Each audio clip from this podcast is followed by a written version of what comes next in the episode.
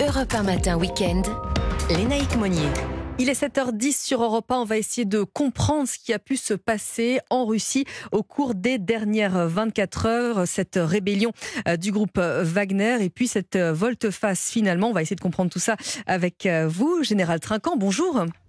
Bonjour. Alors déjà, première chose, est-ce que vous, vous avez eu des, des échos de la nuit qui vient de se dérouler à Moscou? Alors écoutez, les seuls échos qu'on a eus, c'est que les forces de Wagner qui étaient à Rostov, où est le PC qui commande les opérations en Ukraine dans le sud, euh, ont été évacuées.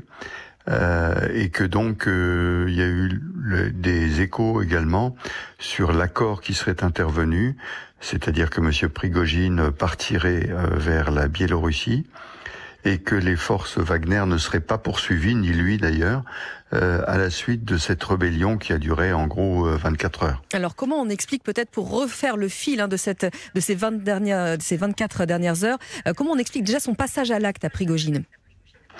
Ben, je pense qu'il y a eu d'abord un coup de sang, mais qui euh, venait de loin. Euh, depuis longtemps, il est en, en, confrontation avec le ministre de la Défense, Monsieur Shoigu, et avec le chef d'état-major, Monsieur le général Gerasimov. Euh, longtemps, il les a invectivés, appelés de tous les noms d'oiseaux euh, pour euh, ne pas soutenir son opération. Et puis est venu le dernier événement qui était que, en fait, les soldats de Wagner devait signer un engagement dans l'armée russe, ce que M. Prigogine a refusé immédiatement. Et ce bras de fer s'est conclu en fait par euh, un tir sur une base euh, Wagner. Et euh, immédiatement, euh, M. Prigogine est parti vers Rostov avec ses forces. Rostov, je rappelle, c'est de là que sont commandées les forces qui sont en Ukraine et où était, semble-t-il, le général Gerasimov et ensuite, après avoir pris ce PC sans coup férir, euh, de faire une montée euh, par l'autoroute M4 en direction de euh, de Moscou, mhm. et euh, sans coup férir, c'est-à-dire qu'il n'y a eu aucune opposition. Et finalement, tout ceci s'est terminé par une négociation. Euh, je pense que si vous voulez la confrontation entre des soldats russes, parce que la ville de Moscou est défendue par les forces de sécurité qui sont autre chose que l'armée russe, et les, les Wagner euh, auraient posé un problème majeur, y compris à Prigogine. Il faut savoir qu'un bon nombre de Wagner sont d'anciens soldats, donc il n'est pas certain qu'ils auraient tiré sur leurs camarades.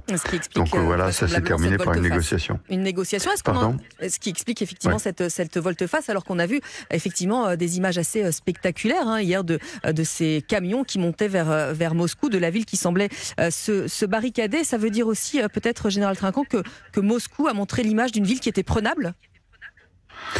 oui, et de la faiblesse du pouvoir, russe en fait. Hein. Depuis le début, depuis 18 mois, euh, le pouvoir russe comptait sur Wagner et c'est ce qu'il a fait euh, en prenant la ville de Bakhmut, qui est la seule victoire obtenue pendant, depuis un an euh, par les Russes. Et donc le pouvoir russe a montré sa faiblesse en reposant non pas sur son armée, mais sur une milice et une milice qui euh, injuriait, euh, qui n'obéissait pas aux ordres, qui en faisait un peu qu'à sa tête. Mhm. Donc ça montrait bien la faiblesse du pouvoir russe et cette faiblesse euh, a été illustrée hier par une rébellion. Le groupe Wagner qui a été sollicité hein, au départ évidemment par Vladimir Poutine et qui a finalement fini par échapper à son contrôle. Totalement, c'est c'est Frankenstein, si vous voulez. Il a oublié, il a échappé à son créateur. Euh, qui, qui en a bien profité euh, euh, pour essayer de, de, de, monter en épingle la compétition entre l'armée et Wagner, mhm. mais ça s'est tout à fait mal terminé. Alors on parle d'un exil hein, désormais pour Prigogine, mais pour le, le, reste du groupe Wagner, qu'est-ce qui va se passer? On rappelle qu'il y a à peu près 25 000 hommes. Hein. Alors, euh, il semblerait que l'accord comprenne deux choses. D'abord, pas de poursuite contre euh, les soldats de Wagner compte tenu de leur euh, conduite au front, en particulier à Bakhmut. Et deuxième point, le fait qu'en fait, ils doivent signer un engagement. Donc, on revient à la position initiale, signer un engagement avec avec l'armée. Alors, ce qui n'est pas dit, bien sûr, il y a plusieurs éléments. Le premier, euh, quid de Wagner en Afrique, puisqu'on mhm. sait que Wagner a beaucoup d'activités en Afrique et gagne beaucoup d'argent en Afrique au passage euh, par l'exploitation des mines en particulier au Mali et en Centrafrique, mais aussi du pétrole en Libye. Donc on n'en parle pas du tout.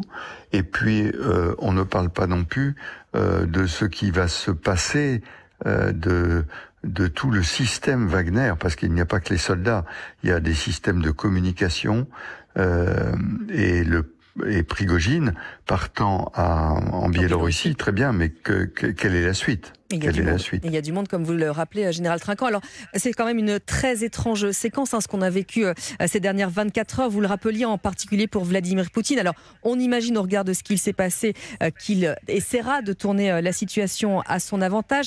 Mais si on remonte à hier matin et à la journée qui s'en est suivie, on a vu quand même un Poutine déstabilisé.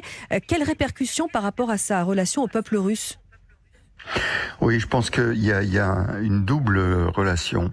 Euh, qui, qui, risque d'être assez compliqué. Comme vous le dites, il va chercher à tourner tout cela à son avantage en se présentant comme le seul garant de la stabilité de la Russie. Mhm. Parce qu'en fait, un certain nombre de d'observateurs, euh, non seulement la population russe, mais les occidentaux, se disaient mais ça risque d'être l'éclatement de la Fédération de Russie, ce qui serait un problème majeur.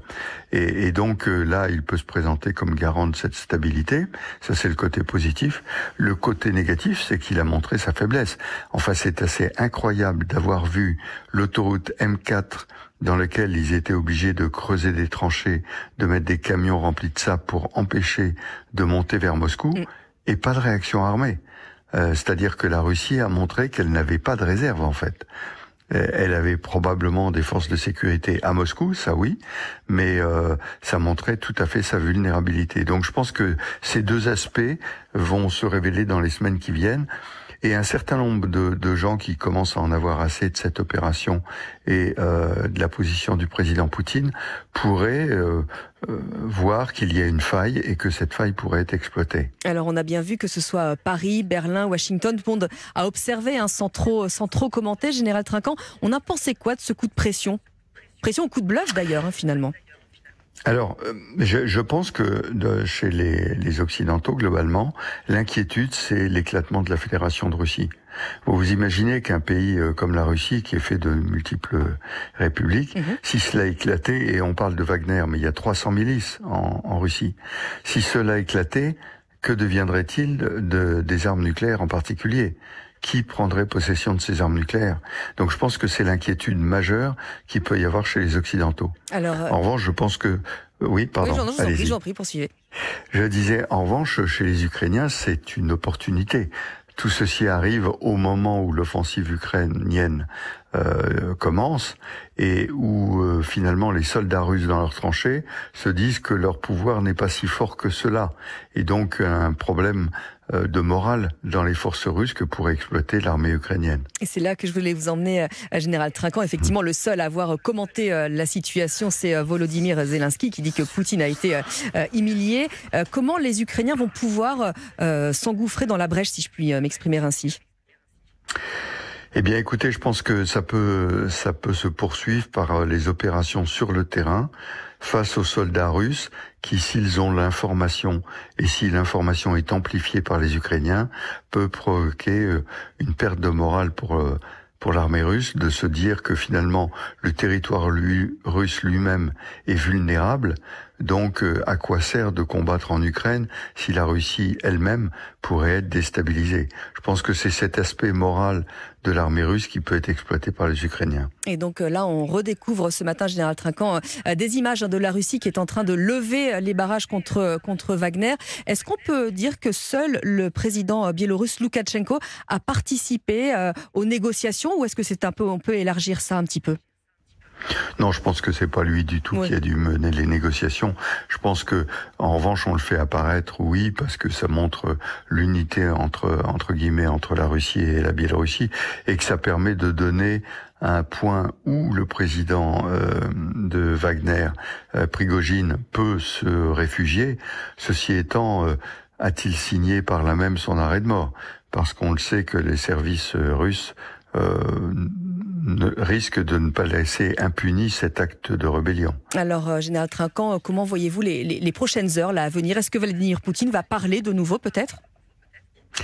Écoutez, son intervention était tellement dramatique euh, hier matin euh, que aujourd'hui la seule chose qu'il pourrait montrer, c'est euh, la fermeté d'un d'un chef euh, qui reprend le contrôle de la situation. Maintenant, ça va être un vol de face assez compliqué, mais euh, euh, face à des Russes qui sont seuls, plutôt apathiques, plutôt mhm. passifs, c'est quelque chose qui pourrait passer. Eh bien, merci beaucoup en tout cas, Général Trinquant, d'avoir pris du temps pour venir nous porter votre éclairage ce matin sur Europe 1. Excellente journée à vous, merci. Merci, au revoir.